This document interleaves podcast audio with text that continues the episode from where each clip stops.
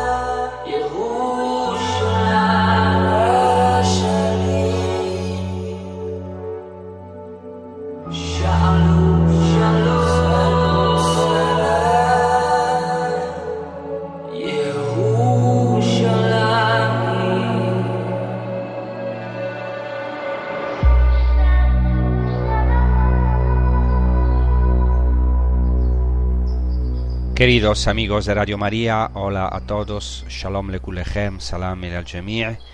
Empezamos este episodio con un canto pidiendo la paz para Jerusalén, un canto en árabe y en hebreo, rezando para la paz de Jerusalén y en estas horas dramáticas para Tierra Santa que estamos viviendo en primera persona. Yo ahora personalmente estoy en Galilea, en dos semanas me iré a Jerusalén eh, estamos bien, aunque con mucho dolor y preocupación por lo que está ocurriendo en estas horas. Entonces pedimos paz para Jerusalén. Habiendo hablado de Corazín en el último episodio, pasemos ahora a hablar de Bethsaida. Ya hemos dicho algunas cosas en el pasado episodio, pero empezamos proclamando el Evangelio de Mateo, que se refiere a Corazín y también a Bethsaida. El Evangelio de Mateo, capítulo 11, desde el versículo 20 hasta el versículo 24.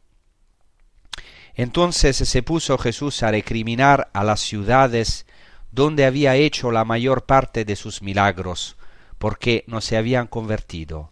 Ay de ti, Corazín, ay de ti, Bethsaida, si en Tiro y en Sidón se hubieran hecho los milagros que en vosotras, hace tiempo que se habrían convertido cubiertas de sayal y ceniza. Pues os digo que el día del juicio les será más llevadero a Tiro y a Sidón que a vosotras. Y tú, Cafarnaún, piensas escalar el cielo, bajarás al abismo. Porque si en Sodoma se hubieran hecho los milagros que en ti, habría durado hasta hoy. Pues os digo que el día del juicio le será más llevadero a Sodoma que a ti. En aquel momento tomó la palabra Jesús y dijo, Te doy gracias, Padre, Señor del cielo y de la tierra, porque has escondido estas cosas a los sabios y entendidos y se las has revelado a los pequeños. Así pues, de este Evangelio se desprende claramente que Jesús realizó un gran número de milagros en Corazín, en Bethsaida y en Cafarnaún, lo que hoy llamamos el triángulo evangélico, o sea, las tres ciudades que delimitan la región donde más predicó y operó Jesucristo nuestro Señor. Ya hemos hablado de Corazín, ahora vamos a profundizar no solamente en el nombre, sino también en el significado profundo y en la etimología de Bethsaida. Estamos seguros de la etimología del nombre de la ciudad de Bethsaida. Viene del hebreo Beit Zaida, que significa Beit casa, Zaida pesca o también casa, eh, la casa de la pesca, entonces o la casa de la casa, en el sentido de casar. Entonces, Bethsaida era una ciudad situada en la desembocadura del Jordán, en el lado norte del lago de Galilea, por lo tanto donde el Jordán, el río Jordán, entra desde el lado norte en el lago de Galilea y está situada a pocos kilómetros de Cafarnaún.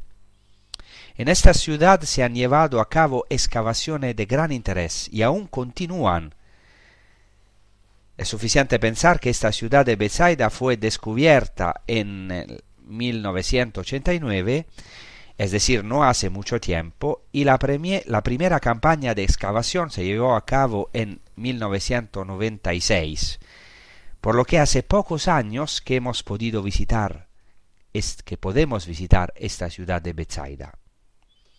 Ahora bien, es posible que hayan oído que hace algunos años los arqueólogos israelíes declararon y publicaron en la prensa que habían encontrado la verdadera Bethsaida de la época de Jesús, y todavía hay mucha discusión y debate al respecto. Se han encontrado muchos restos arqueológicos de gran interés cerca de la ciudad de Bethsaida. Entonces voy a hablar principalmente de dos lugares, dos sitios donde es probable estar, son muy cercanos, donde había un tiempo la ciudad de Bethsaida. Entonces, en la costa del lago, eh, los israelíes, junto también a algunos arqueólogos cristianos, encontraron unas termas muy interesantes de la época romana y hay, han encontrado restos de, de una iglesia bizantina en una zona llamada Tel el Araj y han declarado que probablemente esta es la verdadera Bethsaida. Esto es todavía por demostrar, pero es muy interesante que hay hoy dos lugares bastante cercanos, son solamente dos kilómetros o un poquito menos de distancia. Mm, o sea, las dos Bethsaida pueden hoy ser relacionadas. Incluso podría ser una Bethsaida superior y una Bethsaida inferior, porque están cerca, solo las separan dos kilómetros o un kilómetro y medio. Así que están muy cerca. Pero ahora aquí vamos a hablar antes de la primera Bethsaida, la que se excavó más antiguamente, o sea, en 1996, y ahora están excavando este nuevo lugar, como he dicho, Tel El Ajar. Tel El Araj. Es interesante que este nuevo yacimiento que están excavando estaba ciertamente habitado en época romana. Así que es una demostración de lo que dice Flavio Josefo de que de hecho la zona alrededor del lago de Galilea estaba muy habitada, incluso la zona judía, y lo sabemos también por los evangelios, Jesús en Galilea iba de ciudad en ciudad, de pueblo en pueblo, en las sinagogas, en las ciudades y aldeas, proclamando la buena nueva del reino de Dios. Así que siempre descubriremos cosas nuevas. Es todo un campo muy interesante y fascinante. En esta Bethsaida de la que ahora voy a hablar, que es el, el sitio que hoy se puede visitar, se han encontrado restos de gran importancia, de gran interés. En primer lugar, restos no sólo de la época de Jesús, se han encontrado muchos restos incluso de casas de la época de Jesús, del siglo I después de Cristo, incluso pero se ha encontrado un nivel inferior, mucho más antiguo. Fijaos que se han encontrado varios niveles y el nivel más antiguo data del siglo X antes de Cristo, es decir, hay restos de finales de la edad del bronce y de la edad del hierro. Esto es muy interesante porque lo más probable es que este lugar de Bethsaida, que se llama Et-Tel, lo que está más arriba respecto al lago de Galilea, que hoy se puede visitar, es probable que esta Bethsaida se identifique con la ciudad de Geshur o Gesur, que conocemos por el Antiguo Testamento. Sabemos que era la patria de Maachá, que fue la tercera esposa del rey David, y que era la madre de Absalón. Y justamente Absalón, hijo de David, se refugió en Geshur durante algunos años. Como sabemos por el segundo libro de Samuel, después de haber matado a su hermanastro Amnón por la violencia que había hecho a su hermana Tamar, eh, Absalón se refugió en Geshur. Eh, por esta razón el rey David su padre no quiso verlo más y lo echó, porque aunque había reconocido la violencia que el otro hijo Amnón había hecho a, a la hermana de Absalón, estaba evidentemente enojado con Absalón porque había matado a su hijo Amnón. ¿Por qué entonces es importante esta ciudad de Geshur? Porque Absalón vivía en ella. Probablemente David, el rey David, había visitado esta ciudad porque era el hogar de su, de su esposa. Así que esta ciudad había visto la visita del gran rey David. Pero sobre todo es el lugar donde Absalón su hijo se refugió y fue desde Geshur que Absalón regresó a Jerusalén y allá se rebeló contra su padre David. Es la famosa revuelta de Absalón contra David, que fue una gran tragedia que, que causó al rey David un enorme sufrimiento, de la que también he hablado en otras ocasiones, porque el rey David manifiesta a pesar de esta traición todo su amor hacia su hijo Absalón, y esto será incluso una prefiguración del amor hacia sus enemigos, porque no se vengará de los que le atacan cuando está huyendo con dolor en su corazón desde Jerusalén, con angustia en su espíritu exactamente por la traición de su propio hijo amado Absalón. Así que se han encontrado resto, restos en Bethsaida de esta misma ciudad israelita, Geshur, lugar de nacimiento de una de las esposas de rey David, ciudad donde vivió Absalón. E incluso hay una colina cerca de la puerta de la ciudad con dos estelas en el interior y tres en el exterior. Una de estas estelas representa una deidad lunar con cabeza de buey y armada con una espada, por lo tanto es un ídolo.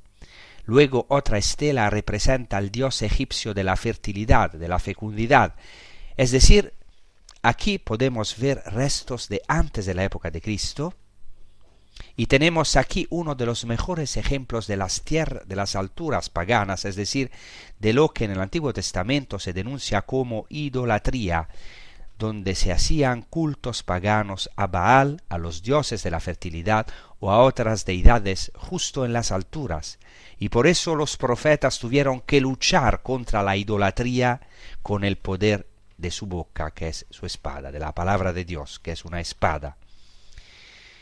Entonces se ve el interés de esta misma ciudad muchos siglos antes de Jesucristo. Lo que más nos interesa en este momento es que en la época de Jesús la ciudad de Bethsaida formaba parte de la tetrarquía de Filipo, hijo de Herodes el Grande, porque a la muerte, del rey Herodes el Grande, en el 4 a.C., su reino fue dividido por los romanos, que eran muy listos, como se decía en Roma, en latín, divide et impera, es decir, divide e, e vencerás y podrás dominar. El reino de Herodes, entonces, a su muerte, después de su muerte, fue dividido en cuatro reinos más pequeños, que ni siquiera eran reinos, se llamaban tetrarquías, una de estas tetrarquías había sido confiada a uno de los hijos de Herodes el Grande, Herodes Antipas, que era el gobernante de Galilea, por lo tanto, donde estaba también Cafarnaún, y otra parte era otra tetrarquía era confiada en las manos de otro hijo de Herodes el Grande que se llamaba Filippo, Herodes Filippo, que gobernaba precisamente la parte de más allá del Jordán, Entonces, eh, Bethsaida era en cierto modo en la frontera, porque la tetrarquía de Filipo, o sea, era al, al, al este del, del, del, río Jordán, eh, incluía una parte entonces de, de, la Tierra Santa hasta Cesarea de Filipo, en el norte, entonces una parte del actual Israel y una parte también de la actual Jordania, porque incluía también a las antiguas regiones de Gaulanitis, Traconitis y Batanea. Lo que es interesante es que en el año 30 después de Cristo, entonces cuando Jesucristo estaba, eh, digamos, eh, viviendo su ministerio público, ya hasta el final de su ministerio público, la ciudad de Bethsaida fue elevada al rango de polis, es decir, de ciudad, una ciudad romana, y se le dio el nombre de Bethsaida Julias, es decir, Bethsaida en honor de Julia, Julia será Livia Drusila Claudia, más tarde llamada Julia Augusta o Julia Augusta, por tanto era una ciudad en honor de Julia Augusta, que era la esposa de Octavio Augusto y la madre de Tiberio, el futuro emperador, bajo el cual murió Jesucristo, o fue crucificado Jesucristo. Entonces, como precisamente Julia Augusta había muerto en el 29 después de Cristo, el año después, en el año 30 después de Cristo, Felipe, Herodes Felipe, decidió refundar Bethsaida y llamarla en su honor, en honor, de Julia, Bethsaida Julias, y fue elevada incluso al rango de polis, una verdadera ciudad romana. Es interesante destacar que esta Julia Augusta era la madre de Tiberio, que no era de la misma familia de Augusto, era de la gens Claudia, y como Julia Augusta y el emperador Augusto no, no habían tenido hijos, el hijo de Julia Augusta se convertiría en emperador, o sea, Tiberio que no era hijo natural de Augusto, por lo que no era sucesor de sangre, porque Augusto no podía tener hijos con Julia Augusta. Esta Julia Augusta es un personaje muy importante entonces, porque dio a luz a Tiberio, fue abuela de Germánico y Claudio, bisabuela de Calígula y tatarabuela de Nerón. Así que de esta línea de Julia Augusta salieron muchos perseguidores de los cristianos. Filippo, el tetrarca de esta zona, amaba tanto esta ciudad de Bethsaida, tanto que no se hizo enterrar en su capital, en la capital de su tetrarquía, que era Cesarea de Filippo, sino que se hizo enterrar aquí mismo en Bethsaida. Filippo murió en el año 34 después de Cristo, así que esta ciudad tiene cierta, cierta importancia, tenía cierta importancia en tiempos de Jesús y fue adquiriendo cada vez más importancia tras ser elevada al rango de ciudad. Así que hoy en día algunos arqueólogos están de acuerdo en que el actual sitio de Et-Tel, así se llama hoy, es la misma ciudad de Bethsaida, que se encontró precisamente a partir de 1989. Sin embargo, hay un problema. El problema es que esta ciudad, que se llama Bethsaida, o sea, casa de la pesca, está situada bastante lejos del lago, a dos kilómetros del lago de Galilea, por lo que parece algo muy extraño. ¿Cómo es posible que una ciudad de pescadores estuviera, estuviera tan lejos del lago?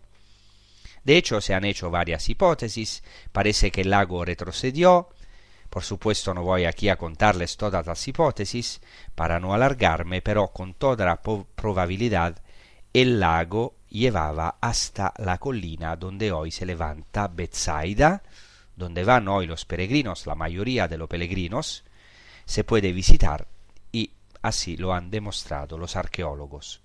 Pero ahora vamos al significado más profundo de Bethsaida. ¿Cuál es la importancia de Bethsaida para nosotros? En primer lugar, Bethsaida es la patria de al menos tres de los apóstoles, o sea, la patria de Andrés y Pedro y la patria de Felipe. Es decir, Bethsaida es el lugar de nacimiento de los primeros de los apóstoles. Pedro junto con Andrés después fue a vivir a Cafarnaún, pero era originario de Bethsaida. Y esto lo sabemos sin duda por el Evangelio de Juan 1.44, donde Juan dice, Felipe era de Bethsaida, de la ciudad de Andrés y de Pedro. Y aquí, no por casualidad, eh, se utiliza la palabra polis, la ciudad. Entonces era ya una polis, una ciudad. Entonces esta es la casa de los pescadores y después de los pescadores de hombres, Andrés y Pedro, los santos hermanos, entonces también del príncipe de los apóstoles, San Pedro, y también de Andrés, su hermano, y de Felipe. Ahora vamos a reflexionar, a rezar con un canto maravilloso de Kiko Argüello, que dice justamente Jesús recorría todas las ciudades y nosotros también. Estamos intentando entrar en los lugares santos, en la tierra, en el humus, en la tierra misma en la cual Jesucristo ha entrado y recorría todas las ciudades, todos los pueblos de Galilea, hasta llegar a nosotros, hasta que, y esto es la, la maravilla de las maravillas, el Evangelio llegó también a nosotros hoy. Entonces vamos a rezar con este canto.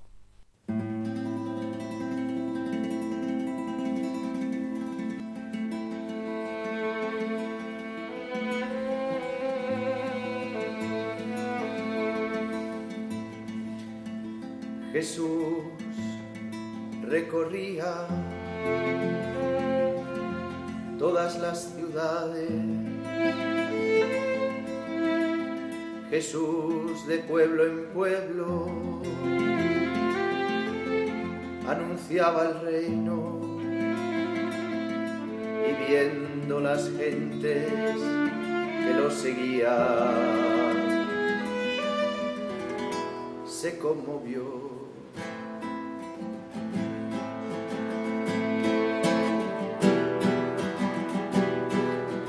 Estaban cansados estaban abatidos como ovejas sin pastor.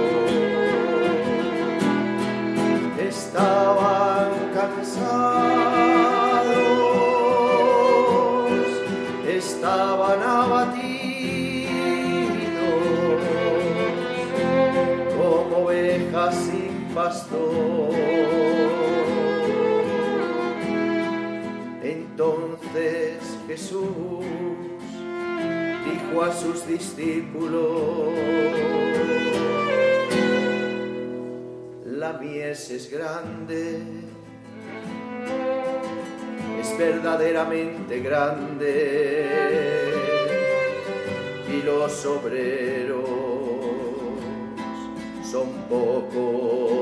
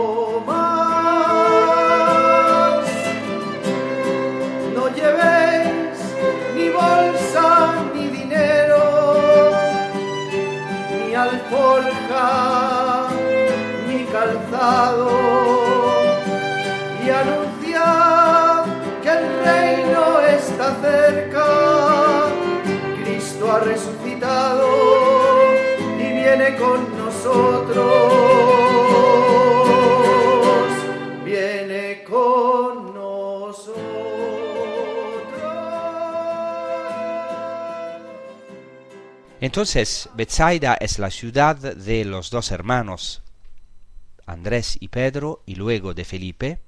Es muy interesante que estos tres apóstoles tienen tres nombres griegos. Como sabemos, Pedro tiene su homólogo en hebreo, o mejor dicho en arameo, Keifa, Keifa, ¿no? quiere decir Pedro. Pero sabemos que su nombre originario, el nombre de Pedro, no era griego, sino era un nombre hebreo, Shimon, Simón, que quiere decir el que escucha. Maravilloso, el primer nombre de Pedro es el que escucha, porque él será el primero que tendrá que escuchar la llamada del Señor. Pero los nombres de Andrés y Pedro, de estos, eh, disculpen, de Andrés y Felipe, de estos dos apóstoles, son nombres totalmente griegos. Es muy interesante esto, porque en Juan, en el capítulo 12, en el Evangelio de Juan, son precisamente los griegos los que van y le dicen a Felipe, queremos ver a Jesús. Es decir, la fama de Jesús alcanza tal altura que hasta los griegos van y se lo dicen a Felipe, que tenía nombre griego y con toda probabilidad conocía bien el griego y el ambiente griego, ya que los griegos los paganos eh, van precisamente a él a, a hacerle esta pregunta. Entonces Felipe después va y se lo dice a su paisano de Bethsaida, Andrés. Y esto es muy interesante porque Bethsaida estaba justamente en la frontera con la Decápolis, o sea, con la parte pagana griega del lago no estaba como Cafarnaún en el corazón de la parte judía, sino que estaba ya más al este, por tanto más cerca de la otra orilla del lago de Galilea y por tanto cerca de los paganos. Es muy interesante que los griegos vayan a Felipe y le digan queremos ver a Jesús. Este es el colmo del éxito de Jesucristo. Estamos ya a las puertas mismas de la pasión de Cristo en el capítulo 12 de San Juan. Y de hecho entonces Jesucristo en el momento mismo de su mayor éxito, cuando quiere ser visto por los griegos, dirá su palabra sobre su glorificación, es decir, sobre su muerte en la cruz. Y dice, si el grano de trigo que cae en la tierra no muere, no puede producir fruto, pero si muere, produce mucho fruto. Mucho fruto, disculpe. Entonces, en el mismo momento de su exaltación, de su mayor éxito, cuando incluso los griegos quieren verlo, los griegos que representan la cumbre de la sabiduría en ese momento histórico, Jesucristo habla de su muerte, de su verdadera exaltación en la cruz. Así que tanto Felipe como Andrés y Pedro eran de Bethsaida, y es interesante que el apóstol Felipe llevará el nombre del gobernante de esta ciudad, que era justamente Felipe, eh, así nos los cuenta un historiador, el más importante historiador de la época de Jesucristo, Flavio Josefo, en su obra Antigüedades Judías, dice así, aquella tierra llegó a estar muy poblada gracias a la exención total de impuestos que estuvo en vigor mientras vivió Herodes. Sin embargo, cuando su hijo Filipo llegó al poder, les impuso impuestos, aunque no onerosos y solo por poco tiempo. Este texto es bastante importante desde el punto de vista histórico porque, entre otras cosas, nos muestra que la zona de la tetrarquía de Filipo era una zona, una región que se había poblado mucho gracias a la exención de los impuestos a la exención de los impuestos justo cuando Jesús era niño cuando Jesús aún estaba creciendo en Nazaret. Así que era una zona de expansión muy populosa. Por eso Jesucristo la eligió ciertamente junto con Cafarnaún y Corazín en este triángulo evangélico para su evangelización, porque era una zona muy populosa. Esta es la primera nota importante porque Jesucristo ciertamente eligió lugares estratégicos para su evangelización y entre estos lugares estaba la ciudad de Bethsaida. Hay otro texto de Flavio Josefo, de nuevo en su obra Las Antigüedades Judías, que es de gran interés para nosotros, que nos dice que cuando el soberano Filipo murió, después de gobernar durante 37 años en esa tetrarquía, fue enterrado en Bethsaida, Julia. Pero este texto añade un detalle, nos dice que el tetrarca de esta zona, Filippo, era moderado y amante de la paz, a diferencia de Herodes el Grande y también de Herodes Antipas, el, el tetrarca de Galilea. Y dice así Flavio Josefo, que Felipe llevaba siempre consigo un trono en el que se sentaba para juzgar por el camino, de modo que cuando alguien se encontraba con él y le pedía ayuda, él hacía justicia. Es decir, Felipe era un rey considerado justo, que incluso llevaba consigo su trono para juzgar, para sentarse en medio del pueblo y hacer justicia. Esta nota es interesante no olvidemos que Felipe, al igual que su padre Herodes el Grande, había sido educado en Roma, por lo que obviamente estaba bajo la influencia de Roma. Jesucristo estuvo muchas veces en Bethsaida, predicó a menudo y realizó milagros en esta ciudad de Bethsaida.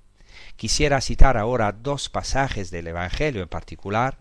En primer lugar, ya hemos proclamado el capítulo 11 del Evangelio de Mateo, que hay también un paralelo en Lucas en el que se dice que Jesucristo realizó muchos milagros y muchas maravillas tanto en Corazín como en Bethsaida, pero estas ciudades no se convirtieron. Ay de ti Corazín, ay de ti Bethsaida. Ahora quisiera proclamar otro texto en el que se menciona Bethsaida como una ciudad en la, en la que Jesús incluso se retiró con sus discípulos. Es el lugar de retiro espiritual de Jesús con sus apóstoles está tomado del capítulo 9 de Lucas, después de la misión de los doce, es decir, después de que, Jesús envía a los doce de dos en dos como pobres, sin nada anunciar el Evangelio, es decir, anunciar el reino de Dios, y cuando vuelven, ¿qué hace Jesucristo? Esto es lo que dice el Evangelio de Lucas. Cuando los apóstoles regresaron, le contaron cuánto habían hecho, y él, tomándolos consigo, se retiró aparte hacia una ciudad llamada Bethsaida. Pero las gentes lo supieron y le siguieron. Y él, acogiéndolas, les hablaba acerca del reino de Dios y curaba a los que tenían necesidad de ser curados. Es decir, pensad que esta ciudad de Bethsaida es tan importante para Jesucristo que después de la misión de dos en dos lleva a sus apóstoles justamente a Bethsaida. Y el texto, griego, dice literalmente que Jesús se retiró por su propia cuenta, aunque las multitudes no, lo dejan en paz, como muchas veces les pasa a los que sirven a Jesucristo, les pasa a sus apóstoles, que no pueden estar en paz. Pero el Evangelio dice literalmente, Iupe joresen catidian, o sea, se retiraron por su propia cuenta. Entonces, habiendo tomado a los discípulos, a los apóstoles, se puso, o sea, se retiró por su cuenta en la ciudad llamada Bethsaida. Es decir, Bethsaida es la ciudad elegida por Jesucristo para este retiro. Jesús también se retiraba con los suyos.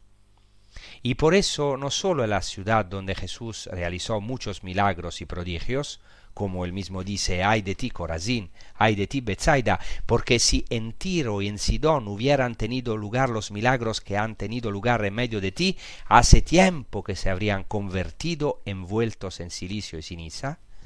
No solo es la ciudad de los milagros y del poder de Jesucristo, de sus prodigios, sino también es la ciudad a la que él con los suyos se retiró, y de hecho hoy los peregrinos no suelen visitar mucho Bethsaida, que pero es un lugar realmente agradable, un lugar en medio de una naturaleza estupenda, la naturaleza de Galilea, donde uno puede retirarse. Pensad que el Talmud añade una cosa interesante, dice que esta ciudad era rica en peces y pájaros, y de hecho hemos dicho que estaba con toda probabilidad justo delante del lago. Ahora Vamos justamente, después de esta descripción de Bethsaida, a rezar con un salmo que se titula El Señor es mi pastor. el Señor, esto se realizó, se cumplió en Jesucristo, el verdadero pastor que llamó a sus ovejas, llamó a sus apóstoles y les hizo vivir una experiencia impresionante de misión, de ver milagros y también de retirarse este secreto, esta intimidad maravillosa que nosotros también podemos experimentar y estamos llamados a experimentar hasta beber a las fuentes a las fuentes mismas de la vida, que es Jesucristo mismo.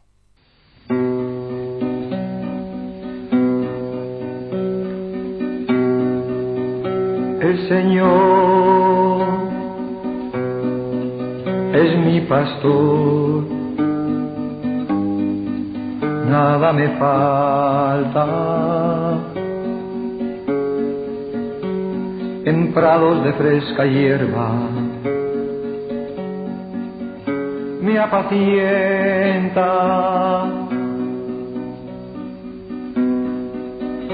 El Señor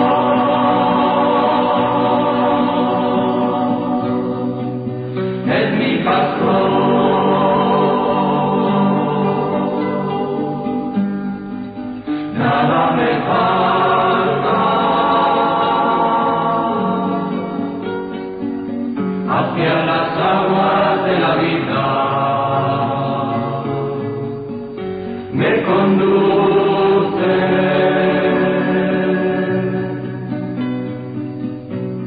Repara mis fuerzas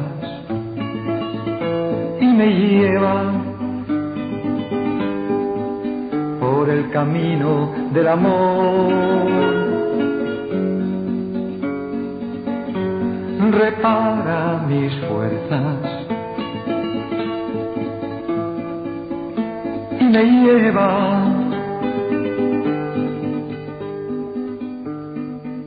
para la gloria de.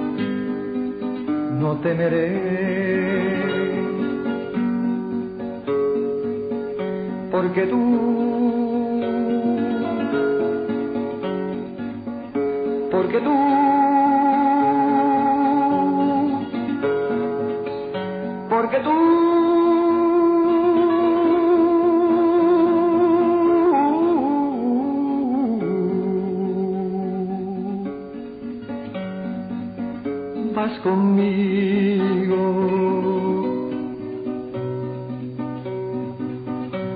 Tu vara y tu callado me consuelan, me consuelan.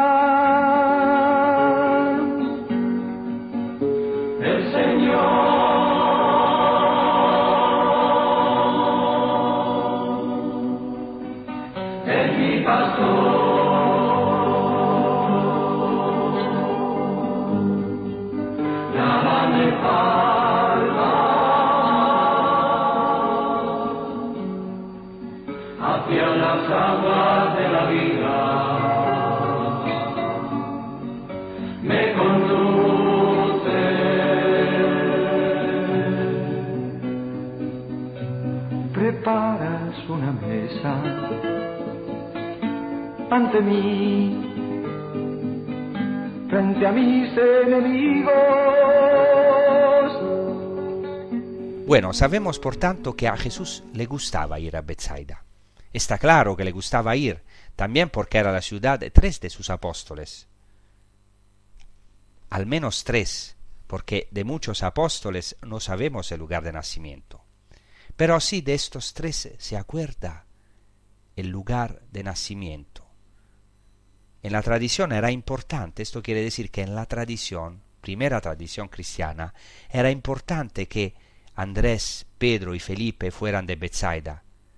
Bethsaida es la ciudad del primer papa, por así decirlo. Pensad que hoy muchos peregrinos van a la ciudad natal de, de Juan Pablo II, de Juan XXIII, de Pío eh, X. O sea, yo también he estado en esos lugares que dieron a luz a estos santos papas. Entonces son muy importantes para nosotros. Pero, desgraciadamente, aún hoy, pocos peregrinos van a Bethsaida. Ciertamente también por razones de tiempo, no solo por descuido, pero Bethsaida es la ciudad natal precisamente de tres de los apóstoles. Y a Jesús le gustaba ir a Bethsaida. También porque era un lugar donde se podía predicar, y también muchos parientes de esos tres apóstoles seguramente estaban allí. Sin embargo, esta ciudad no acogió la predicación, igual que Cafarnaún e igual que Corazín. Incluso sobre Bethsaida Jesucristo pronuncia este lamento, ay de ti Bethsaida, es el drama del rechazo, como dice también el Evangelio de Juan, vino entre los suyos, pero los suyos no lo recibieron. Sabemos que entonces Pedro y Andrés se trasladaron a Cafarnaún. Es una cosa muy interesante, no sabemos exactamente por qué razón, quizás porque la zona de Cafarnaún era un lugar más pesquero o incluso por facilidad o por otras razones que desconocemos. En cualquier caso, Pedro y Andrés se trasladan a Cafarnaún cuando Jesús los llama, porque allí está la casa de Pedro. Así que sabemos hoy que Pedro se trasladó a Cafarnaún, pero era de Bethsaida. Y hay una cosa realmente fascinante que entre, entre los restos del siglo I después de Cristo, en Bethsaida, también encontraron la casa de un pescador. Una casa que demuestra que Bethsaida era un pueblo o una ciudad también de pescadores. Porque esto porque algunos habían cuestionado el hecho diciendo que estaba demasiado lejos del lago, y sin embargo se encontró la llamada casa del pescador con aparejos de pesca, pesos de piedra para las redes, por lo que las aguas del lago debían estar sin duda más cerca que hoy. Por cierto, antes de leer el último Evangelio, con el que quiero concluir, quiero decir que se siguen encontrando muchas cosas en Bethsaida. Y entre los hallazgos también hay un fragmento con una cruz, probablemente del siglo, siglo I después de Cristo, y si esto es así, se trata de la representación de la cruz más antigua de la historia. Hasta hoy la representación más antigua de la cruz es del año 200 después de Cristo porque los primeros cristianos no representaban la cruz, porque era un escándalo, tenían otro tipo de simbología. La primera cruz, esta primera cruz se encuentra en la colina del Palatino y es el famoso asno en una cruz, o sea, es una imagen burlona y blasfema contra los cristianos, y esta es la primera cruz que tenemos. Y quizás entonces incluso la primera cruz de la historia que hemos encontrado se encuentra en Bethsaida. Ahora, antes de profundizar en un evangelio, en un acontecimiento que ocurrió en Bethsaida, un milagro de Jesús, quiero decir una última cosa es un segundo lugar donde han identificado más de reciente eh, la posible ciudad de Bethsaida. Está bastante cerca, como he dicho también al comienzo del episodio. Eso es importante porque en el 725 después de Cristo, Willy Baldo, un obispo alemán que se fue como peregrino en Tierra Santa y visitó Galilea, menciona la casa de Pedro y Andrés a Bethsaida, sobre la que él dice se había edificado una iglesia. Así dice Willy Baldo. Desde allí, o sea, de Cafarnaún, se dirigían a Bethsaida, de la que eran Pedro y Andrés. Aquí hay ahora una iglesia donde tiempo atrás estaba su casa. Esto es el testimonio de la peregrinación de Willy Baldos en el 725 después de Cristo. Entonces, basándose en los datos de que ofrecen los evangelios, y también la literatura, en los textos de la literatura antigua y de la tradición, En, en diferentes épocas se han efectuado estudios arqueológicos y exploraciones a la búsqueda de los restos de Bethsaida. Entonces, uno de los lugares posibles, a pesar de lo que ya hemos hablado en la primera parte del episodio, es otra localidad a más o menos un kilómetro y medio de Ettel que se llama Tel el Araj, que ya fue estudiada en varias ocasiones, ya a partir del 1970, pero entre los restos y los materiales sacados a la luz no se encontró ningún elemento interesante o que constituyese una prueba definitiva que permitiera identificar con precisión esta localidad con Batsaida. Pero recientemente, eh, desde el 2016, bajo la dirección de Mordejai Aviam, y también que es un, arqueólogo israelí judío y un arqueólogo cristiano de Estados Unidos que se llama Stephen Notley, eh, se han conducido cuatro campañas de excavaciones arqueológicas. Y en 2019 causó sensación la noticia publicada por los medios de comunicación de todo el mundo, según la cual los resultados de las excavaciones permitían afirmar que Tel el Araj es la Betsaida evangélica de los evangelios y que la iglesia bizantina sacada a la luz sería la, la basílica nombrada en esta crónica de Willy Baldo, edificada sobre la casa de los apóstoles Pedro y Andrés. Además, las excavaciones han sacado a la luz una casa de época romana del siglo I después de Cristo, mientras que un estudio geofísico ha mostrado la existencia de numerosas casas bajo el suelo en las inmediaciones del delta del Jordán. Se está entonces a la espera del desarrollo de las excavaciones. ¿Qué quiero decir con esto? Quiero decir que Tierra Santa sigue deparándonos grandes sorpresas. Es una tierra herida, con muchos conflictos trágicos, como estamos viendo en estos días, pero en la que también hay enterrados muchos tesoros, porque Tierra Santa es una imagen de lo que somos nosotros, es un icono de todos nosotros, heridos, pero llenos de tesoros, como la Tierra Santa. Y estas excavaciones continúan en este nuevo sitio de Bethsaida y se ha descubierto una maravillosa basílica de mosaicos, toda mosaicada. Se ha, se ha, encontrado también entre los mosaicos un medallón con la inscripción al jefe y príncipe de los apóstoles celestiales, o sea, una inscripción en honor de San Pedro, esto parece sugerir que había una memoria de San Pedro y San Andrés en el lugar, tal vez en el mismo lugar de la casa de nacimiento de los dos. Y actualmente se están excavando varias zonas alrededor de la basílica. Y hace una semana estuve allí, porque ahora estoy en Galilea, están encontrando restos de vivienda del siglo I, casas de pescadores con aparejos de pesca, eh, también porque este lugar está mucho más cerca del lago que la otra Bethsaida más, que han excavado más antiguamente.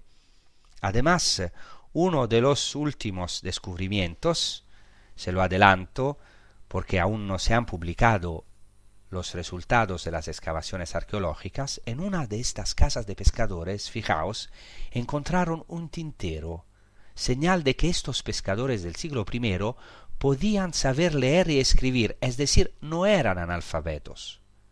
Para los judíos siempre ha sido muy importante leer para escrutar las, sagradas escrituras y también escribir. Y esto es importante porque algunos han hipotizado que Pedro no podía escribir las cartas ni Juan los, el Evangelio porque eran simples pescadores. Este descubrimiento desmentiría estas hipótesis. Pasemos ahora a un acontecimiento maravilloso, a una curación de Jesucristo ocurrida justamente en esta ciudad de Bethsaida. Mientras que en Corazín no se cuentan milagros, en Bethsaida, donde también ocurrieron muchísimos milagros, pero ocurrió un milagro y aún hoy cuando llevamos los peregrinos a Bethsaida proclamamos este evangelio de la curación del ciego de Bethsaida. Es retomado del Evangelio de Marco, capítulo octavo, desde el versículo 22. Llegan a Bethsaida, le presentan un ciego y le suplican que le toque. Tomando al ciego de la mano, le sacó fuera del pueblo y habiéndole puesto saliva en los ojos, le impuso las manos y le preguntaba, ¿ves algo? Él, alzando la vista, dijo, veo a los hombres, pues los veo como árboles, pero que andan. Después le volvió a poner las manos en los ojos y comenzó a ver perfectamente y quedó curado, de suerte que veía de lejos claramente todas las cosas.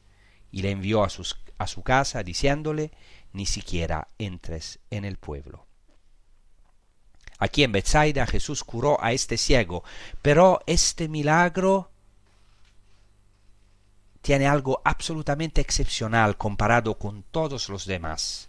Podríamos decir que es un milagro muy extraño, muy raro, porque si Jesús en primer lugar coge a este ciego de la mano, dice en griego que lo saca de la comé, o sea, de la aldea, aquí se llama aldea y no ciudad, lo que también corresponde históricamente, porque Marcos la llama aldea, mientras que Juan, que sin duda escribe después del 30, dice que era una polis, una ciudad. Entonces Jesús saca a este ciego de la aldea, de la ciudad, y le pone saliva en los ojos. Eso es maravilloso, la saliva de Jesús, signo del poder de su palabra. Después le impone las manos y le pregunta, ¿ves algo? Entonces Jesús de nuevo, por segunda vez, le impone las manos en los ojos y entonces ve. Y aquí hay algo muy extraño, es decir, parece que Jesús no consigue curar a este ciego al primer intento, parece que haya fracasado, y ciertamente no es así. Esto hay que relacionarlo con otro ciego, que es el ciego de Jericó, cuyo nombre conocemos por el Evangelio de Marcos, el ciego Bartimeo. El Evangelio de Marcos se sitúa entre la curación de estos ciegos, de, estos dos ciegos, el viaje de Jesucristo hacia la cruz. Aquí que aquí, así que aquí estamos en el corazón del Evangelio de Marcos. Y el corazón del Evangelio de Marcos es precisamente este camino de Jesucristo hacia Jerusalén. Y entre este camino está primero el ciego de Bethsaida y luego al final el ciego de Jericó, que seguirá a Jesucristo, dejará su manto. Mientras que este primero ciego de Bethsaida, no. Él volverá a su casa y verá solamente por etapas, en un camino progresivo esto lo muestra también lo que precede en el Evangelio. Justo antes de ir a Bethsaida, Jesucristo les dice a los apóstoles, Guardaos de la levadura de los fariseos y de la levadura de Herodes, porque después de la multiplicación de los panes, los apóstoles están preocupados porque no han cogido ningún pan, y Jesucristo entonces tiene que decirles, Guardaos de esta levadura de Herodes. Pero ¿no os acordáis, dice Jesucristo a los apóstoles, de lo que hice con las dos multiplicaciones de los panes? ¿No lo entendéis? Se os, ha endurecido el corazón, tenéis ojos y no veis, tenéis oídos y no oís. He aquí, tenéis ojos y no veis. En el Evangelio de Marcos incluso los discípulos ven progresivamente. El camino hacia la luz de Cristo es un camino gradual, no es inmediato. Entonces pueden ver cómo el Evangelio de Marcos está escrito en clave de iniciación, de iluminación progresiva, podemos decir, entre comillas, catecumenal. Este ciego de Bethsaida es fundamental porque nos muestra que Jesucristo no hace el milagro inmediatamente de una vez. No quiere decir pero que, o sea, fracasó, sino que esta iluminación de los discípulos y de nosotros es progresiva. Primero el ciego ve solo árboles que caminan, después se empieza a ver de verdad. Y esta es una palabra para nuestras vidas.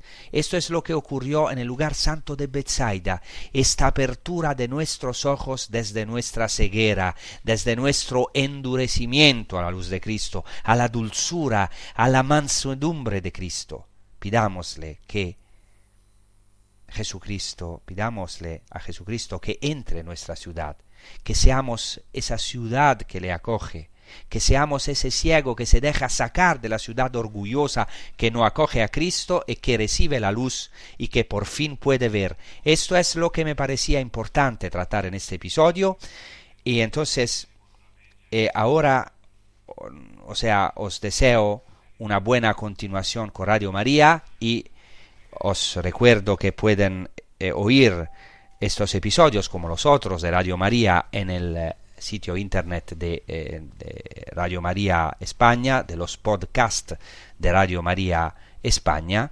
Y la última frase quiero decir, que recen por nosotros, por esta tierra, para que de verdad el Señor nos conceda la paz. Pedimos la paz por Jerusalén, como se dice en hebreo, Shalu, Shalom, Jerusalén. Es un imperativo, un mandamiento de Dios mismo en el Salmo, pedid la paz para Jerusalén.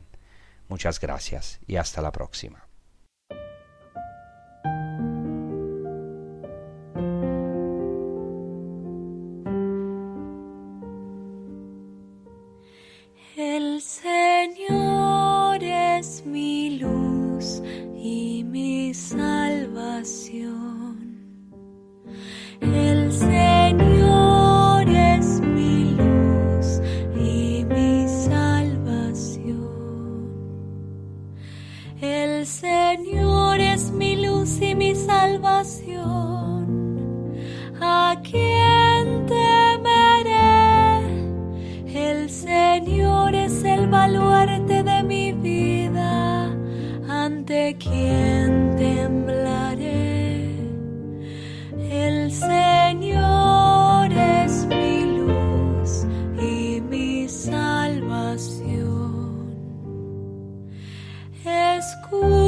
Señor, yo te invoco en alta